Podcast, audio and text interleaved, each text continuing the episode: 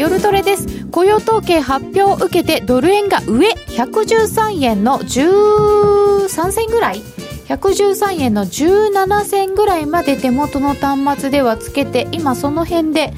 行ったり来たりという感じになっております。4.2%失業率が4.2%ただし雇用あのノンファームはマイナスの2万2000なのかな。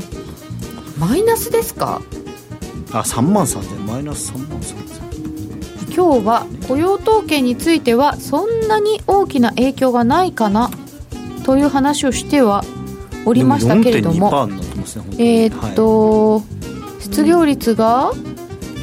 うん非農業部門雇用者数マイナス3万3000、はい、予想8万ぐらいだったところ前回15万6000人だったところマイナスで出ましたえー、失業率は4.2%予想4.4%より下回る水準、まあ、改善、えー、製造業の雇用者数がマイナス1000人。のようです。なんかこれまたよくわかんない数字ですね。あのー、平均時給がプラス0.5で労働参加率もすごいいいんですよ。63.1になってるしなんでそれでマイナスなの？さてどう考えたらいいのでしょうか？113円飛び7銭飛び9銭となっております。えー、雇用統計の発表がありましてドル円一旦上に行きましたが今ちょっと迷ってる感じ？113円飛び台となっています。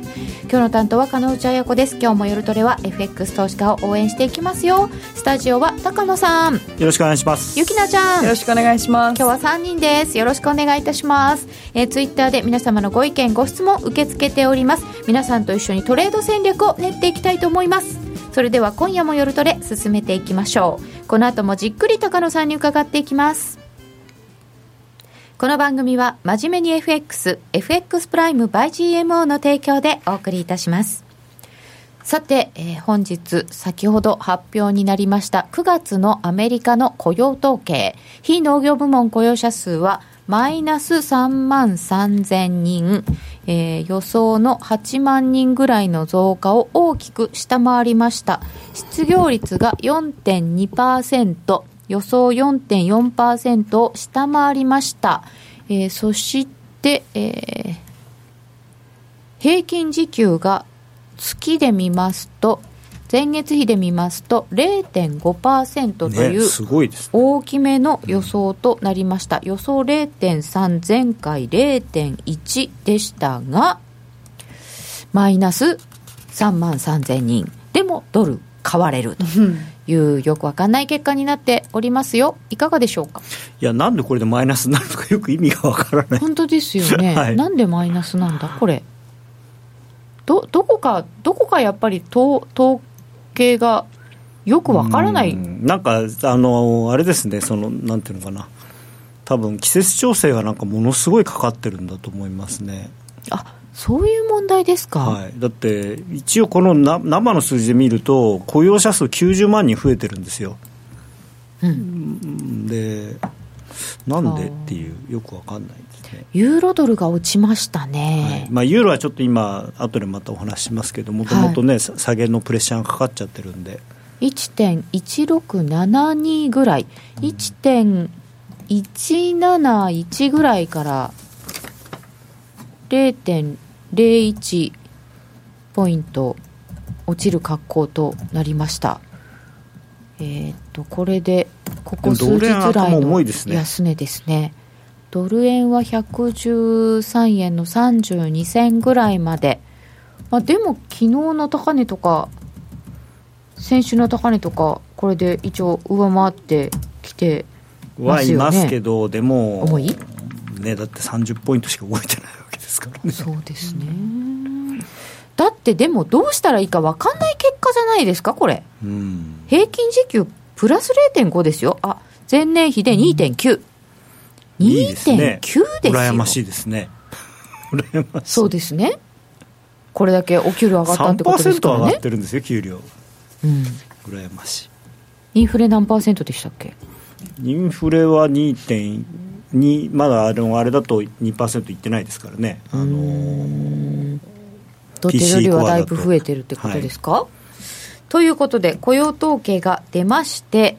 えー、現状のところはドルが買われております、えー、でもこれどう判断？やっぱりなんかハリケーンの影響がねとか言っちゃいそうな感じですか？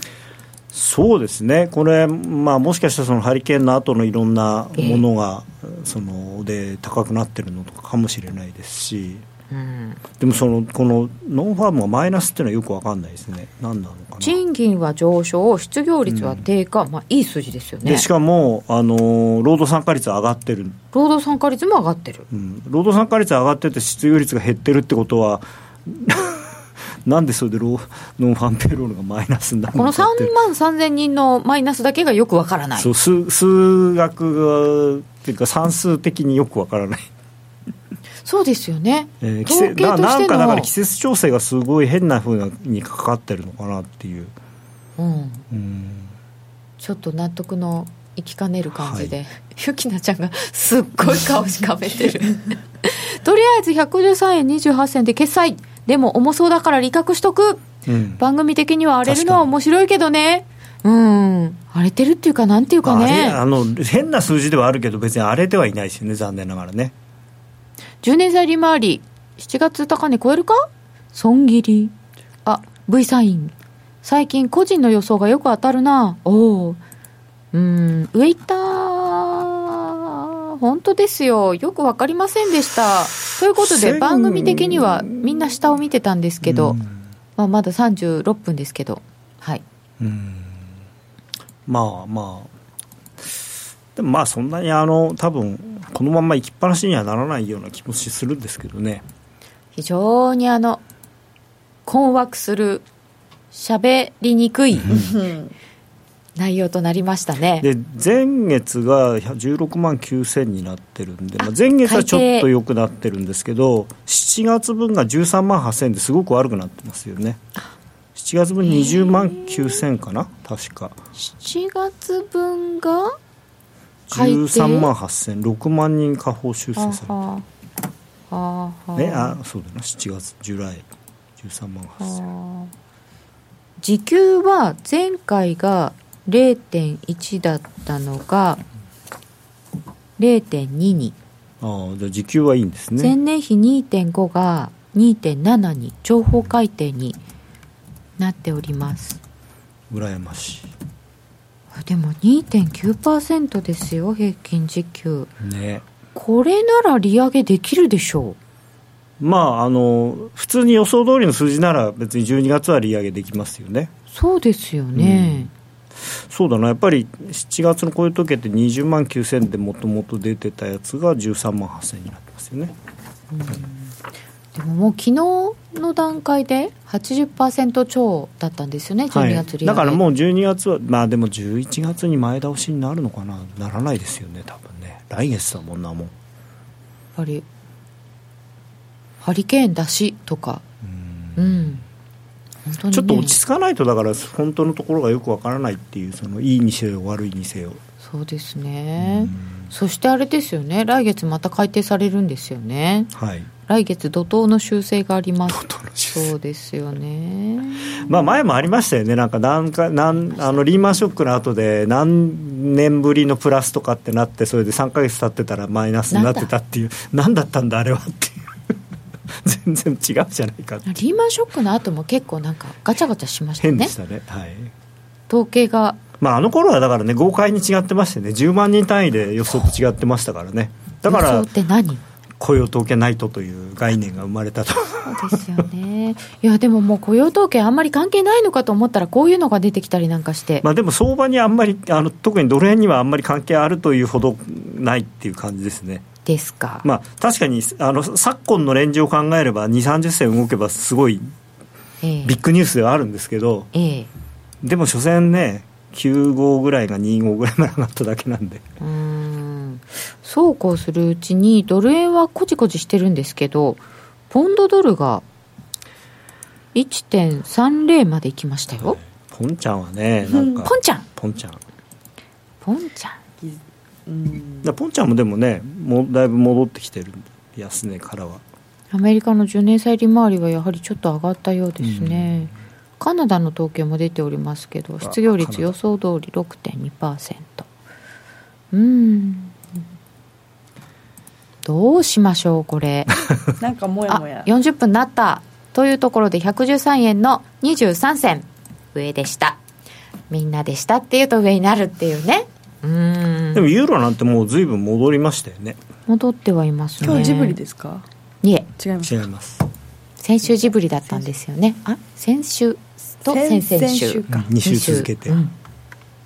先週だってバルスだったでしょ。ああ、バルスねあの、ねそうです伝説よのバルス。利上げ予想でこの暗さ。え私たちかな？どうかな？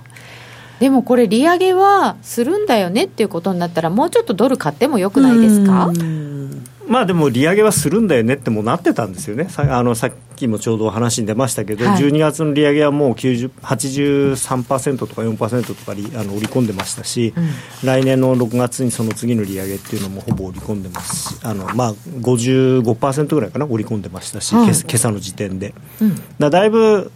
それら辺は織り込んでる。であとはここの後でまたお話しますけどあの特に来年に関しては誰が FRB の議長になるかによってまた変わってくるので、まあ、12月はねあのジャネットがまだいるんでジャネットさんはまあやるっていうんだからやるんだろうと。さあそしたらその辺から伺っていきましょう、まあ、雇用統計出たけどよくわかんない数字だったよというところで、えーこの後の気になるトピックというとまずは FRB 議長の人事そうですね、まあ、あの今週話題になってドル円が動いたので、まあでも、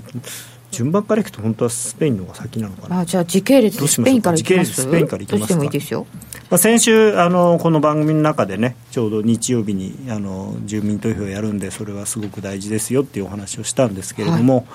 えーまあ、予想通りというか、あの混乱が非常にあって、はい。で予想通りあのというか、予想以上に賛成票が多かったと。あ9割、はい、42、3%って、まあ、投票率低かったんですけど、投票率低かった一つの理由は、まあ、政府あの、中央政府が妨害をしたっていうことで、そのロックアウトっていうか、そのなんていうんですか、えー投票所を封鎖したりとか、ええ投票用紙盗んだりとか、盗む？盗む、押収、盗むとやあとはなんだ、えー投票用のパソコンをなんかハッキングしたりとか、なんかいろいろやってたらしいんですけど。パソコンハッキングまああのーそういったこともあって、なかなか要するにスムーズに投票ができない状態だった中で、まあ、それでも4割の人が投票をして、しかもその投票した人の90%が賛成したと。さすがにそのもともとその予想でもその90%なんていう予想はなかったと思うんですね。あそうですはいか、、だから、どちらかというと、やっぱりその政府の対応が、すごくそのカタルーニャカタルーニャ州の人にその、はいなんていうかこう、火をつけたというか、いう部分が多分あるんだと思います。であのただ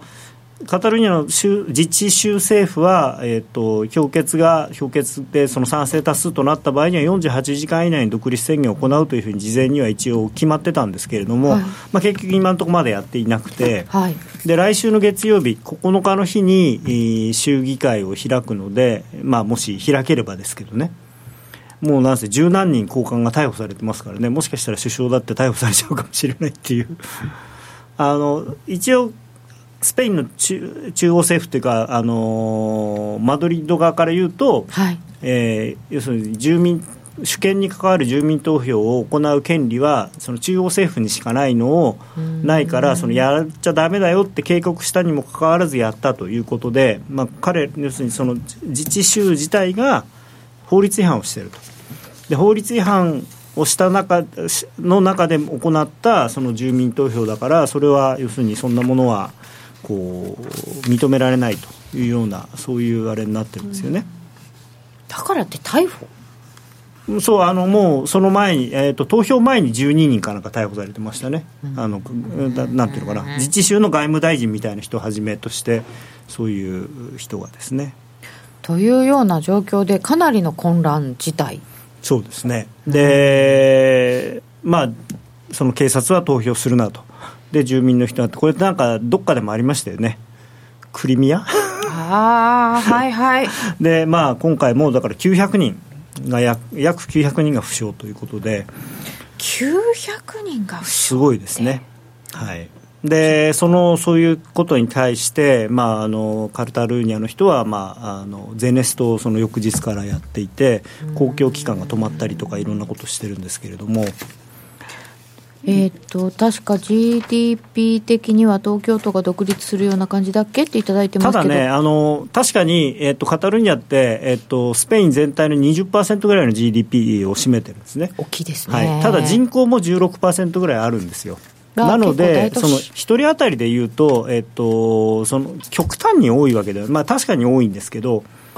ああのい一部ですごいお金持ちが集まってるところなんじゃないか説があったけれども、うん、そうではない、うん、東京とその東京以外の地方というほどの差はないと思いますね、はい、えでも20%を占めるんだから、規模が大きいことは、ね、規模は大きいですね、ただ、だだって16%占めてるわけですから、人口で言っても、人口,、ね、人口で言っても。人口16%、日本の人口の16%ってどの年ぐらいだろう？まあ、東京よりちょっと大きいぐらいですかね。あそうなっちゃうんだ。でも東京だけだったら多分 GDP もっと高いと思いますけどね。まあその東京っていうか企業のあれとかありますからね。住所がどことかっていう。でそうすると？あのでもう一つちょっと面白かったのが面白いっていうとあれあの不謹慎なんですけれどもあの結構年配の人例えば僕ぐらいの年代の人はそのまあ、お金の話として、要するにあのカタール入社州はそれだけ稼いで、たくさん税金払ってるのに、それにふさわしいそのサービスを受けてないということで、そのだから独立しようみたいな話が多いらしいんですけど、逆に若い人の方が自分たちの文化とかね、あとその、例えばカタルーニャンっていうのは、その言葉が違うんですよ。あの公用語もカタルーニャ語っていうのが第一公用語なのかな、はいはい、なのででところがそのカタルーニャ語を使うなっていうのがちょっと前まであって、うん、スペインの中央政府的には。でなんそのカタルーニャの中の施設の名前とかをカタルーニャ語でつけるとスペインの政府がそれはだめだって言ってスペイン語でつけ直すとかなんかそういう大人げないことをや延々とやってるみたいなんですね。でそういうことに対する反発自分たちの民族としてのアイデンティティをこうなんとか否定されてるっていう。で王様がスペインの国王が、えー、要するにカタルーニャの人たちはそのその国家のそのなんていうかな団結を乱そうとしていて、はい、そのとんでもないみたいなことをおっしゃってるんですけれどもカタルーニャの人からすると征服した相手なんですね征服してきた人の棟梁なわけですよ。その人にそんなこと言われるとますますやっぱりいやそもそも俺らお前らのお前の国じゃないしみたいなねところもあるわけですよね。でこれが問題なのはもちろんまあカタルーニャが独立かしないかっていうのは今すごくカタルーニャの政府の方は EU に対してこれは国際問題だと。だから EU が仲介をしろとあ言ってますよね今ねところが EU は、いや国内の問題ですよねっていうか巻き込まないでっていうふうになってるわけですよ。でなぜかっていうとそこで例えば EU が仲介とかいう話になるとじゃあ今度スコットランドはどうするんだみたいなことになるわけじゃないですか、うん、まあ、スコットランドは実はあの1回投票して失敗してはいるんですけどね。ただもう1回やろうっていうことになってますし。あと同じスペインの中のバスク地方っていうあのカタルーニャは、ね、えーと、スペインの中の右上の方に、あ右上というか、まあ、右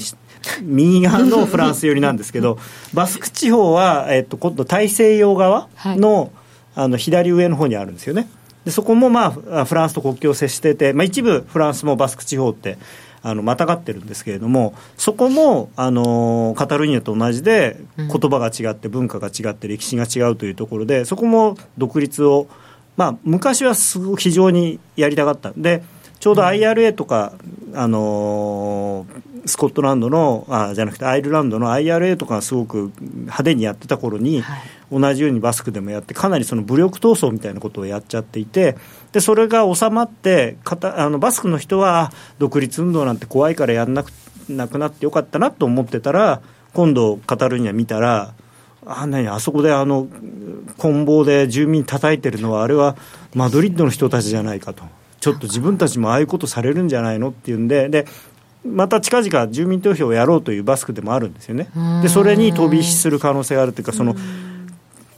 スペイン自体、寄せ集めの、まあ、ヨーロッパみんな寄せ集めの国なんで、寄せ集めというか、もともとそれぞれがみんな独立した国違う国だったのが、あの後で、まあどっ、うん、誰かが征服をして、一つの国になってるわけですよね。まあ、ね。フランスなんかもそうだし。と、これがまた飛び火しちゃうのが、ヨーロッパ的には怖いと。で、やっぱりユーロが今売られてるのは、それが理由なんですよね。で極端なこと言うとそのドイツでさえバイエルン地方バイエルン州っていうのはあの独立をドイツでさえ運動があるぐらいであとはベルギーのフランドル地方とか、うん、あの同じ国で違う言葉喋ってる人が多いじゃないですか結構地方によって。でそういうところはみんな大体歴史が違うんですよね。そうですね。言葉が違うっていうことは文化が違うっていうことですよね、はい、まあフランスなんか面白いですけどね。あのアルザス地方なんていうのはドイツとフランスがこう、うん。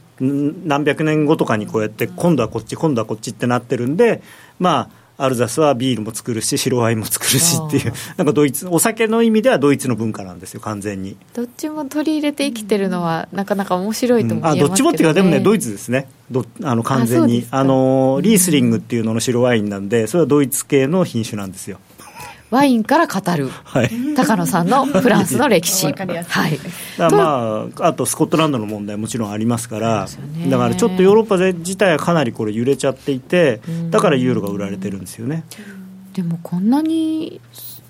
その問題で売られると思ってなかったような気がするんですけどだからちょっとねその中央政府の方がやり方を間違ったんだと僕思うんですよ。スペインがね。はい、かなりその暴力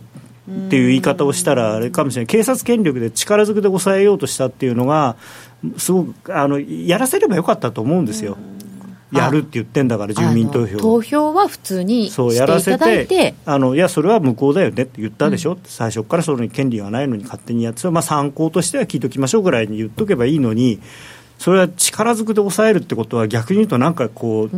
痛いものがあるんじゃないかっていうそのやられちゃまずいんじゃないかっていううがった見方になるじゃないですか。でも、えーと、その前からん？これが影響？9月の 4, 4日に天井で、ユーロドルってこうももう上げ一服したのかなみたいな感じになってないでしょうか、まあ、これはどちらかというとですねテクニカルな部分が多分あったんだと思うんですね、はい、ユーロっていうのはちょっと待ってくださいね昔のチャート9月の8日か。8日に1.20まで209までいってあ1.2でちょっとやりすぎたのかな？みたいな。反省に入ったかな？まああのもちろんそういうなんていうのかな数字的なものもあるんですけれども、はい、実はこの1点あれちょっと待ってくださいね。これがうまく引けなかった。よいしょ。なかなかこの自分のパソコンじゃないとやりにくいという。あそうなんですよねえー、また独立ブームが来ちゃいますかね。ブームっていうか。カタルーニャって大きいのね。そうなのよね。大きいんですよ、えっ、ー、とユーロドルがですねえっ、ー、と、はい、今を去ること3年半ほど前2014年にですね、はい、えー、ドラギさんが何でもやると言って、はい、えー、1.4から下がり出しましたと、でそれがですね、ね。えー、今年の頭に、えー、1.03台で、まあ、安値をつけたと、うん、その半値戻しがですね1.221ぐらいなんですよ。おお、ぴったりじゃない。なので、まあまあ、1回ね、お休みと。ああ、半値戻し。うん、ぐらいで1回お休みして、まあ、ここからまあ、早かったですからね。そこまでね、戻りが、はい、でも、まあ、もちろん落ちる時も早かったですよ。落ちる時も早かったですけどね。だからって同じスピードで上がらなくてもいいかなっていう。まあ、あの自国通貨を安くするっていうのは、まあ、結構日本は大変ですけどね。でもまあこの時はでこういうのがあって今、ユーロは弱含みなのかもしれないですけど、まあ、調整局面かなと思ってます私は。調整ってことは上げの中の調整。ガンガン下がるわけではないということなので、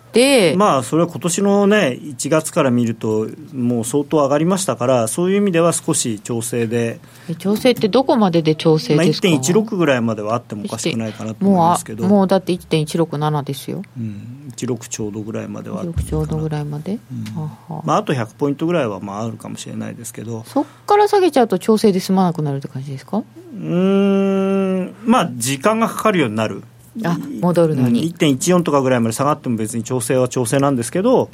そうするとちょっと年内高値更新難しいかなっていう感じになっちゃいますよね、うん、まあアメリカの方がまあ、予想以上に、まあ、今の数字なんかを見ると、もしかしたら来年、本当に3回利上げできるのかもしれないっていうふうに見出すかもしれないですから、だから今日のダドリさんとか、あとはその、次期 FRB 議長が誰になるかによって、相当この辺の見方は変わると思うんですけど。それ後ほど伺いますけれども、はい、えっと、とりあえずユーロの方は、そうすると、今、金融政策については、あまりマーケットは関係ない？まあ、テーパリング始めるっていうのは、大体織り込み済みだと思いますけれどもね、ただ、金利を上げるところまではなかなかいかないと思うんで、うん、まあ、またそれでこう、まあ、テーパリングができるとしても、金利上げるっていうと、それこそ今、こういう独立問題とか、そういうのもちょっと落ち着いてこないと、はい、これ、当然、景気にはマイナスな話じゃないですか。うん、まあ、こうまあ、いろいろあるんですけど、例えばあのハリケーンの影響で車がよく売れてるとかっていう話もあるから。あそうですね、うん、だから必ずしもそういうなんていうの悪いことがあると経済にとってマイナスかっていうとそうでない面ももちろんあるんですけれどもね。2014年あの頃はドラギさんじゃなくてマリオだった。本当ださてということで、えーと、ECB はそんなに今気になってないようですのでで、ね、FRB いきましょうか。FRB はい、FRB の次期議長人事がえー、私なんかはにわかになんかわたわたしてきたと思うんですけど、ね、あのまあ、もちろん前々から夏ぐらいからいろいろ言われてはいたんですけれども急にこうなんていうのかなクローズアップされたのはこのまあ僕はこれウォルシュって書いたんですけどウォルシュ元 FRB 理事というこれえっとね3日ぐらい前までは多分みんなウォルシュって書いてたんですよね、はい、で3日前か2日前ぐらいからウォーウォどっちなんですか？ケビンウォルシュ？ウォーシュ？ウォーシュ。今はウォーシュみたいですね。あのあれと同じですよ。あの無入信無入信が無入信が無入信になったのと同じで、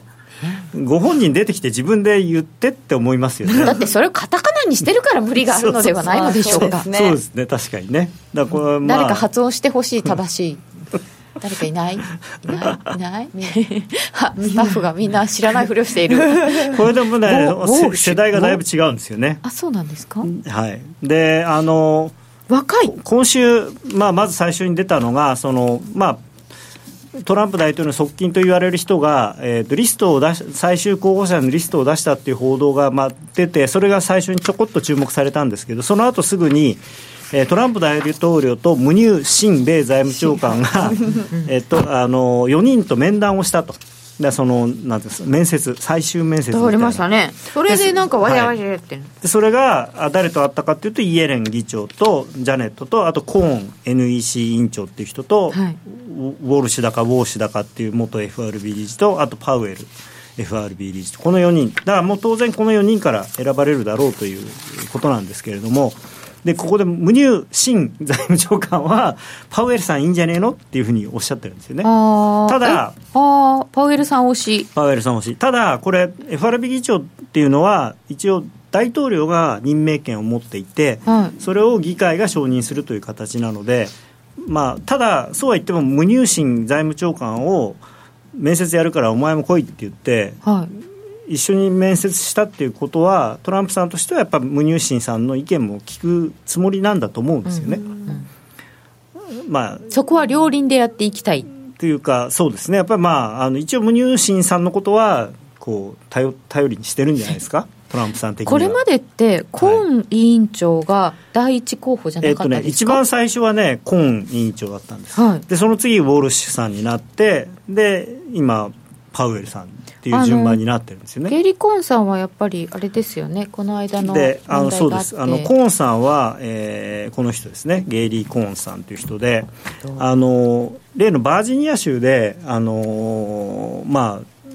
人種差別主義者というんですか？そういう方そういう方というかそういう人がまあなんか いろいろやって、で、まあ、車で突っ込んだりとかっていう事件があったじゃないですか。あの時にそのまあ喧嘩両成敗だみたいなことを言ったあのトランプさんに対してそれは違うだろうということで相当こう、まあ、批判をしたということであんたこんな野郎と人がお前ね、NEC の委員長にしてやったのにと恩も忘れてっていう感じで、え。ーそんだそんなやつに FRB の議長になってやらせるかっていうこの感じになったみたいなんですね、えー、ただただだからって NEC の委員長クビにはしないしなかったんですけどその辺はなんかトランプさん大人かなみたいな。おなるほど。でもこのコーンさんっていう人も非常に未知数でもともとコーンさんがこうわっと出てきたときにみんなえっていうのはあったんですよ。っていうのはこの人ってもともとがオプションディーラーなんですよね、はい、大学出てあのこの4人の候補の中で唯一大学出なのかな？それであの大学出っていうのはその大学院を出てないってそう。で大学を出てあのなんか知り合いがオプションの専門の証券会社やるっていうんでじゃあ俺もって言ってオプションの勉強して最初ニューヨークマーカンタイル取引所のフロアトレーダーやったんですよ。でそこからゴールドマンにコモディティのトレーダーとして入ってそこからのし上がっていってゴールドマンの株式コモディティ為替のヘッドになってで最後は社長 CEO になったゴールドマンの CEO までやったすごい人すごいです、ね、すごい人でただ要するに政府の仕事とかやったことないんですよね、うん、であとその金融政策に対してどういう考え方を持ってるかとかもよく分かんないんですよ。でただまあ、一応言われてるのは、イエレンさんと同じぐらいハト派なんじゃないかと。ないかと？ないかと。まあ、基本的に金融機関の人っていうのは、あの金利はまあ安い方がいいというか、お金はジャブジャブな方が商売やりやすいんでっていうのもあるんですけど、まあ、そんな感じの人で、まあ、ただもうこの人はかなりその例のその大統領を批判したっていうので、恨まれてるので、まあ、あの多分そういう FRB 議長なんていう名誉のある仕事にはまあつつけないのかなっていう。まあ、それにまあこの方にねこうホワイトハウス内をしっかり仕事してほしいというのも、まあそうですね、NEC 委員長っていうのもすごく大事な仕事なので、うん、そちらとしてちゃんとやってくれというのもある。出てきたのが、ジェローム・パウエルさん。ジェロームさんまあ、一応その前にあのもう一人ジャネットさんの。イエレンさん続投の、はい、ジャネットさんも一応あのなんか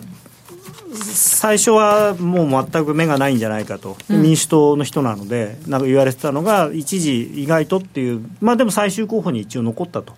いうことで、まあね、この前からお話ししてますように、この人はまあ労働経済学というのの学者をやっていて、まあ、旦那さんがノーベル経済学賞、今ちょうどノーベル賞がね、昨日もあの石黒さんで話題になりましたけど。はい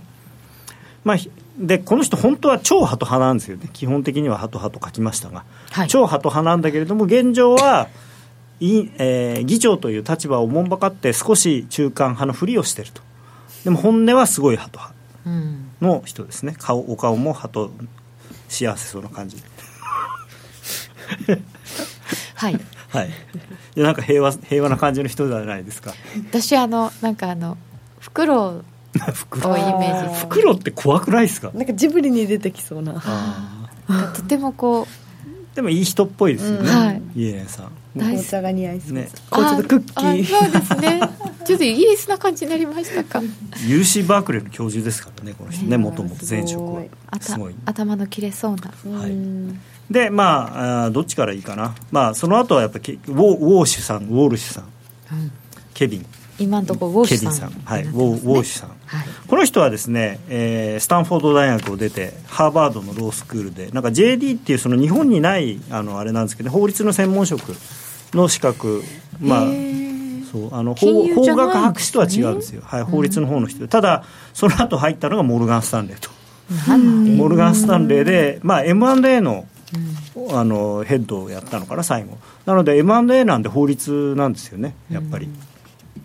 あのまあ、買収って結局法律ごとがほとんどじゃないですか、うん、まあ、お金の話ももちろんありますけど。でその後に、えー、ブッシュさんあの息子の方のブッシュの大統領補佐官特別補佐官をやってで、まあ、そのなんていうんですかご褒美で2006年から FRB の理事をやっていたと。でこの人はポイントはですね実はその FRB の理事をやっていたというよりは、えー、奥さんが非常に名門の腕で、はい名門つかね、えー、はい、エスティローダーという化粧品会社、うん、そこの創業者のうちの一人のエスティローダーさんという人がいるんですけどその人の息子の娘が嫁さんなんです。でそのエスティローダーの息子のロナルド・ローダーさんという人が孫だ孫。息子の娘で わたわたする。あのだからこの奥さんのお父さんはトランプさんの旧友なのですね、はい、でもうお前んとこの息子じゃあちょっと FRB の議長やらせてやろうかみたいな。そしてあれですねそのエスティローダーさんは11州ですね。えー、っとねすみませんこれ全員そうなんです。教教会のあそうです。全員そうですけど、はいはい、教会の重鎮になるような方ですよね、まあ、でもね、本当にその話はあんまりあれですけどね、みんなそうなんですね、びっくりしますけどね。うん、で、この人、47歳、非常に若い。うん、で、もう一つ、この人は若干問題があるのが、えー、2006年から2011年自分でや辞めますって言って辞めるまで FRB の理事をやってたんですけど、はい、これあの両自分で辞めたのは何でですか、はい、まあなんかいろいろ文句があったんですね。でリーマンショックの時とかも、えー、ものすごい量的緩和反対したんです。であのそれもこの人にちょっとそこが信用できないなと思うのが評決は賛成票入れといて後でいやこんなの信じられないよみたいなことを記者会見とかで言ったりとかで自分はあのバーナン騎士を非常に尊敬はしてるんだけれども自分が議長だったらこういうことはしないみたいなことを言ったりとかじゃあ反対票入れる入れるなさいよっていう話なんですけどでさらにその辞めた後に FRB のことすごいなんかことあるごとに批判してたらしいんですよ。でそういう人が果たしてその FRB をまとめていけるのかと。であとそのリーマンショックの後にもインフレの危険があるから量的緩和はだめだだめだってずっと言ってて全然インフレの中なってないじゃないですか。だから見方も外してると。ということで高野さん的にはちょっと信用できないぞ、うん、と思っているで、まあ、世の中的にもそうなんですね。でそうなんですはい、でそこで出てきたのがこのパウエルさんという方で。まあ、この人は、ねもうね、非常に重鎮でベテランで。この人はプリンストン大学出てこの人もその JD っていうその法務博士っていうのかそれなんですよね。でこれはパパブッシュの方で、うん、えー、国内担当の財務次官補財務次官というふうに歴任なさって2012年に FRB の理事になったという方なんですけど、うん、この人は、えー、まあ一応言うとなんていうのかな中立中の中流という FRB ど真ん中という人らしくてですね、まあ、今今の FRB ど真ん中。でまさにそのもしこの人があの次期 FRB 議長になった場合はもうイエレンさんの今の、えー、路線を全く継承して、まあ、だから来年3回やりたいなっていう感じで多分やるんじゃないかと。でところがその前にそのウォーシュさんがなるっていうふうに言われてた時はウォーシュさんはとにかくとにかく金利ガンガン上げようぜっていう感じの人、というふうに思われてるので、分かんないですよ。今理事じゃないんで。なのでそれに比べるとだいぶまあハト派な感じなんですよね、うん、ハト派じゃないんですよ。パウエルさんは中間派ではあるんですけどハト派の人から見るとあタカ派の人から見るとハト派と。まあ、比較の問題になります。ね。比較の問題ですね。ええ、だから、まあ、このパウエルさんがなればですね、あの、まあ、今日みたいに経済指標が良ければ、まあ、多分来年2回、もしくは3回やるのかなという雰囲気になりますし、うんはい、ウォーシュウォーシュさんになったらもう来年4回5回やるんじゃないのみたいな雰囲気になるかもしれないし。で多分そっちはウォーシュさんの方は株に悪い影響を与える。この人はウォーシュさん言ってもう一つここに書いて書かなかったんですけど言ってるのが金融緩和やって株上がったのは良かったけど今度は全然実態反映してないようなこんな株高は良くないよみたいなこと言ってたんですよ。でまあ、実は今、アメリカ、すごい企業業績がいいですからあの、それも外してるんですけど、彼はその株高になんか文句を言うようなところがある人なんですよね、ウォーシュさんの方は。なので、株式市場的にウォーシュさんがもしなると、結構痛いからっていう。ということは、この議長候補、誰が指名されるかによって、ちょっとマーケットにも影響ありそうですね。そうですね、まあ、だから、まあ、パウエルさんだったら、パウエルさんもしくは、えー、ジャネットだったら、全く問題なしと。イエレンさん続投の可能性はどれぐらいありますか？うん10%、あんまりない20%、うん、非常に低いと思います、まあ、だからパウエルさんが50%以上ぐらいあってその次は多分イエレンさんだと思うんですよ。でも 20%, 20ぐらいなのかな。であとのここの2人が10%ずつぐらいあって、まあ、あとそれ以外っていうのも一応まあゼロではないっていうことなのかなと。まあ、これからどんな形になっていくのか。でももう数日中というか数、まあ、今月中ぐらいには多分発表になるのかなっていう。23週って言ってましたかね、うん、この間面接した時に、はい、えー、一応大統領の指名があって議長あ議会通るかどうかっていうのが、まあ、パウエルさんとかだったら何の問題もないと思うんですよ。ウォーシャンウォーシュさんはね結構揉める？と思います。あそうですか。はい。なんかあの両サイド共和党民主党両方からなんかやめてくれって言ってるらしいんで。そうなんだ、はい、まあやっぱり多分多分ですよ。やっぱお父さんの関係が強かったのかなとこの人の場合はこのあの候補に上がったっていうのがそもそもが。お友達人事って言われちゃいますね。まあそうですよね。なんか、まあ、あとはそのお金持ちはやっぱりすごいんだっていうその考え方ですよね。ただこの人は要するにビジネスを起こした人じゃないですからね。うん、この人はね関係ないですよ、ね、先代ですよね、まあ、しかもだって奥さんのおじいちゃんですからね、うん、やってんの。おじいちゃんおばあちゃんか。おじいちゃん。おじいちゃん。だからあんまり直接関係ないんですよね、確かにあのコーンさんなんかはそういうなんていうのかなもう裸一貫じゃないけどトレーダーから身を起こして、ねね、ゴールドマンの CEO までなった人だからビジネスマンとしては、まあ、ある意味ものすごい人なんですけど、ね、ただ、まあ、やっぱり普通の世の中のイメージとしては乱暴なんじゃないかとかね。博打好きじゃないかなんか皆さんのことがよく分かりました。こういう人たちなんだなということを考えながら、はい、まあその誰がなるのかね来年、はい。来年というか、まあ、ここ数週間で出てくると思うので。注目したいと思います、はい、えー、10月の相場展望などについてはまた後ほどです。さてここでお願いがございます。あの私たちここから見ていてこう消せないので誰かを誹謗中傷するような書き込みとかはやめましょう。お願いします。ではここでお知らせですグローバルヘルスカフェ。途上国へ赴き医療システム全体の向上を目指すグローバルヘルス。番組ではマスターの明石医師とカフェの常連客が国際医療協力を取り巻く技術革新や経済の動きなどの新しい潮流について語り合います。放送は毎月第3火曜日午後5時30分から。どうぞお楽しみに。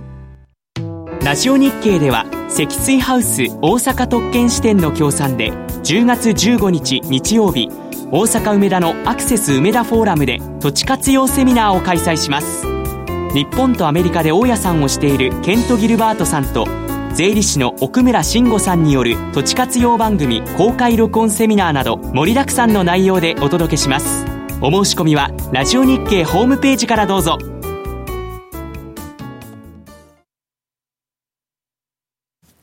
高野康則の今夜はどっち？ここからは FX 取引を真面目に、そしてもっと楽しむためのコーナーです。高野さん引き続きよろしくお願いいたします。お願いします。では来週の予定からですかね？はい。えー、来週というかですね、まあ来週ですね、日曜日だから。はい。日曜日が一つ、あのー、また記念日がございまして、はあえー、北朝鮮のですね、えー、キム・キムジョンウンさんのお父様、ちょっと懐かしいですけど、あのこの人、なんて読むんです 金正日さんって。キム・ジョンイルさん。キム・ジョンイルさんですね。ジョンイルさんの総書記就任20周年記念日ということで、まあ一応そういうのがあると。うん、それの関連でいうと、えー、10日の日、まあ、衆議院選挙の公示の日ですけれども、ここもですね、えー、北朝鮮労働党の創建日ということで、えー、ちょっとですね、まあ、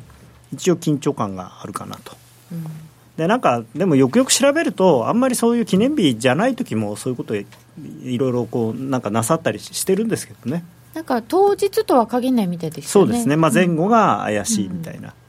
いうことで、まあ、一応あのリスクオフになる可能性もあるのでポジションを持つときは注意をしていただきたいなと、うん、特にやっぱり日曜日はねその週またぎっていうことでいうとで月曜日東京休みじゃないですか、うん、で中国のサービス業の PMI とかまあでもこれも中国はもう全人代の直前なんでそんな変な数字は出ないと思うんですけど、まあ、そういうのがあってですね、まあ、あとは日本の国際収支とか、まあ、あと FOMC の議事録もちょっと、まあ、面白いかもしれないですね。あそうですかやっぱりアメリカ、そうですね、まあ、ただ、うん、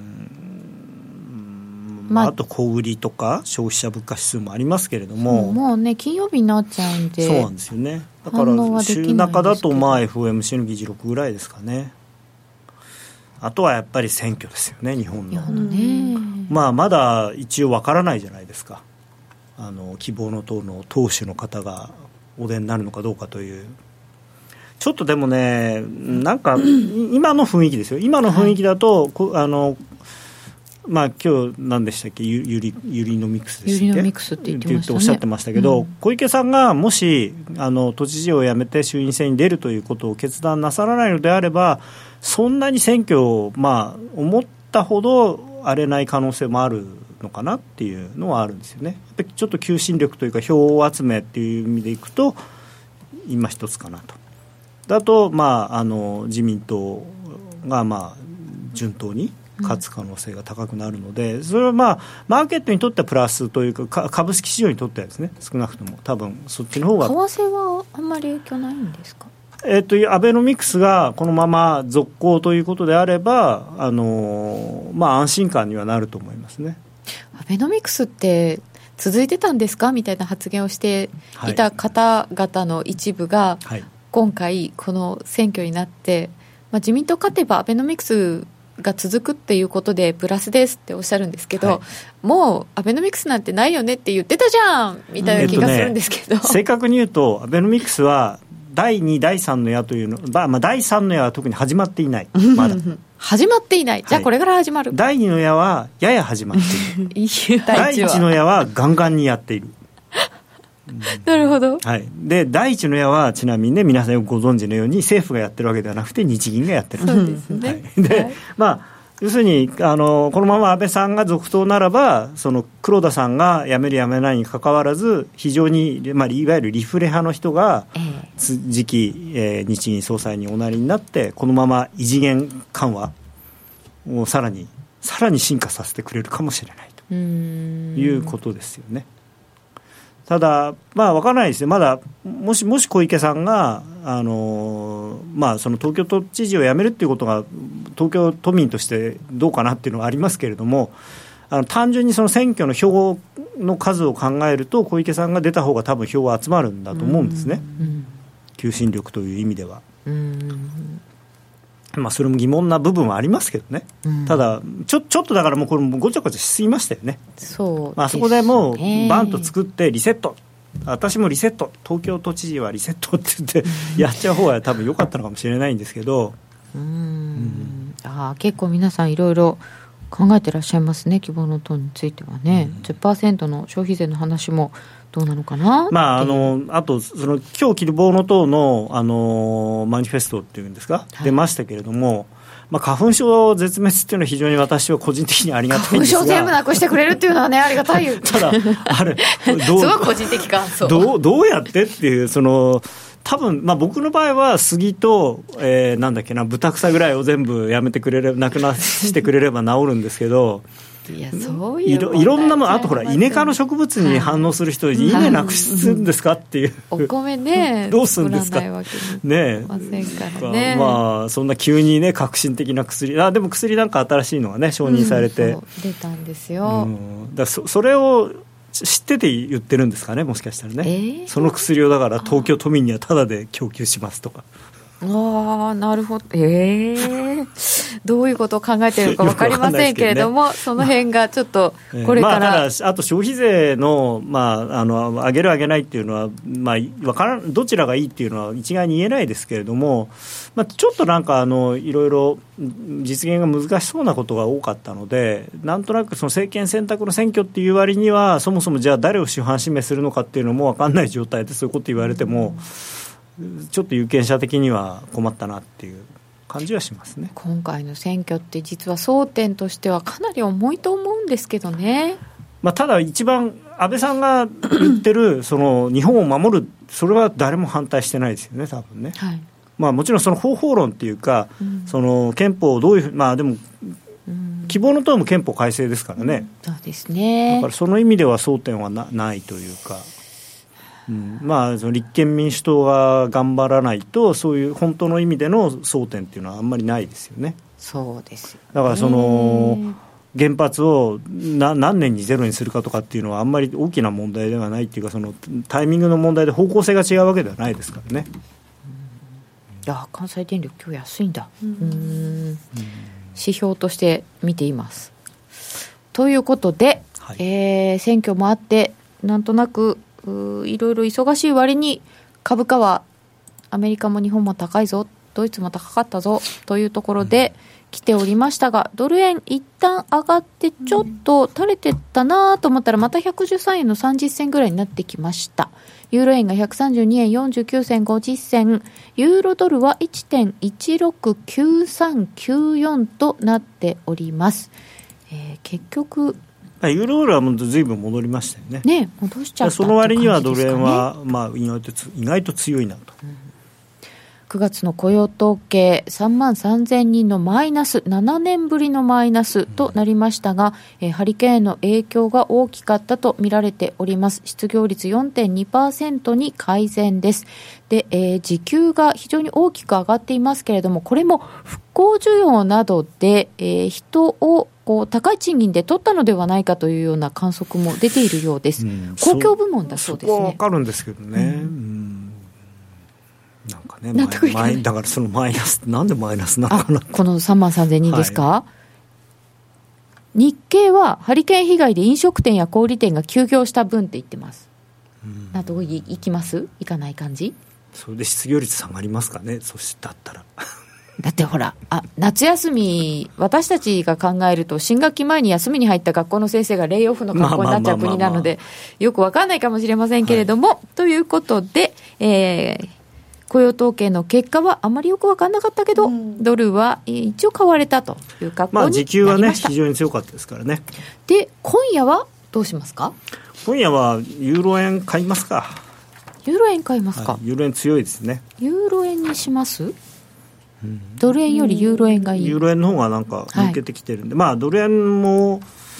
ドル円なんか信用できないんですよね。僕110円までいくっていうイメージがなんかあんまり持てないんですよ、まああのショートの人は、はい、あの確かにあのここしばらくの高値抜けたんで一回やめた方がいいですけれどもじゃあこれで7月のあのな、えー、110円の半ばとかまでいくのかっていうと、はい、なんかねっていう。へえー、なんでですかねやっぱ上重いと思うんですよ。上の重さ。あのあとはその地政学的リスクとかを考えても、はい、あんまり週またぎで円ショートのポジションあのドル円のショートあロングはあんまり持ちたくないなっていう。じゃあユーロ円ならいいのかって言われたらユーロ円も嫌ですけどね。だから円ショートのポジションは寝る前に閉じておいた方がいいかなと。今夜はどっちだけど寝るまでねっていうことですね、はい、長期で見るとドル円は上見てらっしゃい長期っていうか、どの程度の長期です、まあ、東京オリンピック前後ぐらいまで考えると、僕は147円かなと思ってるんですけど、あそっか、長期ってそういうことですよね。まあ年内は、年内は110、115の間じゃないのかなと思いますけどもね。レンジ。うん。まあ、110、115って大きすぎますね、もうあと 2, か2か月しかない、そうですね。3か月か、2か月ですね、3か月しかない、でも、今年ってはい。狭いですよ。動いてないですよね。狭いです狭いです。狭いけどじゃあ高値更新するのか安値更新するのか。こっからドカってどっちかに行くとかはあんまり考えづらいですか？なんかよっぽど事件事故の類がないと。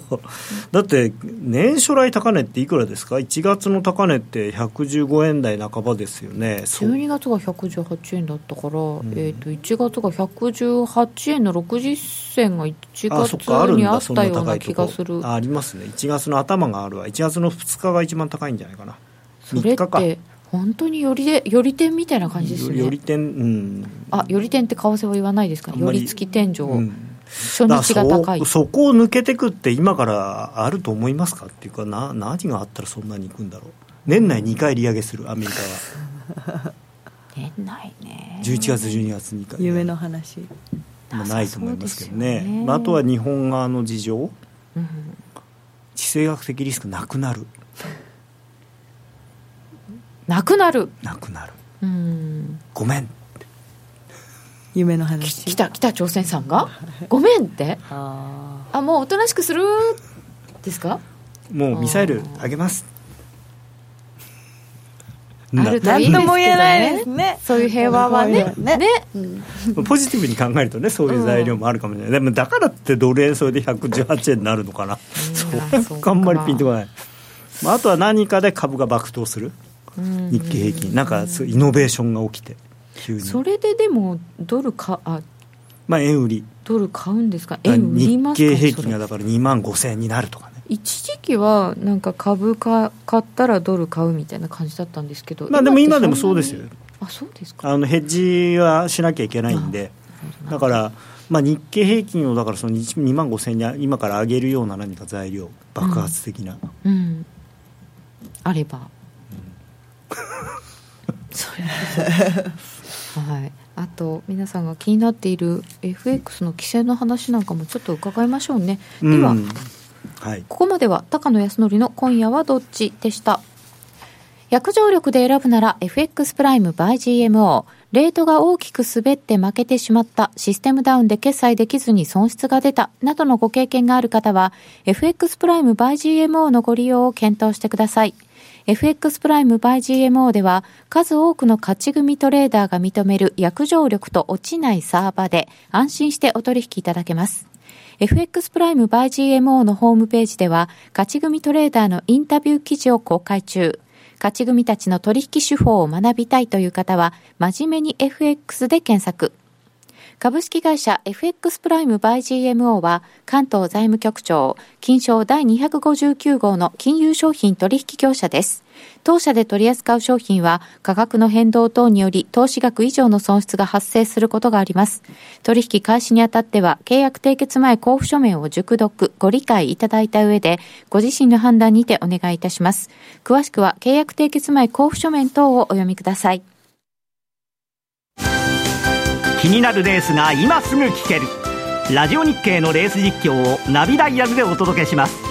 開催日のレースはライブで3ヶ月前までのレースは録音でいつでも聞けます。電話番号は0570-008460 0570-008460 0570おお走ろうと覚えてください。情報料無料かかるのは通話料のみ。ガイダンスに従ってご利用ください。ラジオ日経のレースアナウンサー養成講座では第32期11月生を募集中。一瞬の攻防を音声で伝える。競馬実況のノウハウはどのスポーツ実況にも活かせる。ラジオ日経だからこそ学べるスキル。アナウンサー番組キャスターを目指す方またレースの知識を深めたい好きな分野で話し方を学びたい方もぜひご参加ください。お申し込みお問い合わせはレースアナウンサー講座をインターネットで検索。ホームページからどうぞ。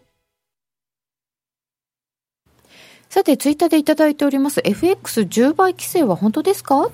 えっと、これはまだ報道されただけで、しかもあの誰がとかいうんじゃなくて、まあ、金融庁筋という話なんですよね、うん。でその検討に入ったということで、ただですね、あの今までの歴史を考えると、彼らは検討するということはやるということなんですよ、なのでで、われわれの意見っていうのは、あまり多分聞いてもらえない。じゃないかなと、まあ、もちろんあの弊社としてはですねその個人投資家さんの自主性をもう少し信じてくれということは言いたいですしで10今までのその100倍とかそういうのは僕はナンセンスだともともと思っていたので25倍というのは、まあ、ある種妥当な数字だったかなと。ただ10倍っていうとですね実際にお取引なさってる方がそれ以上のレバレッジというかですね特に瞬間的になる人はいくらでもいると思うんですね。なのでいくらなんでもやりすぎかなと。そこまでその個人投資家を子供扱いするっていうのはおかしくて。信用してないってことですよね。はい、でフラッシュクラッシュとかあとそれから例のスイスの事件とかそういう時のことを持ち出してきてるわけですけども彼らは。そういう時はレバレッジを何倍にしたってあの同じなんですよ。もうやられるんですよ。だってスイスなんて、ね、1分間で40%動いたんですからそれはもうレバレッジを効かした以上はじゃあ2倍にするのかとかね。1.5倍にしますかちょっとこの影響は気になるところですね。はいはいえーそれでは皆様また来週この番組は真面目に FX FX プライム by GMO の提供でお送りいたしました。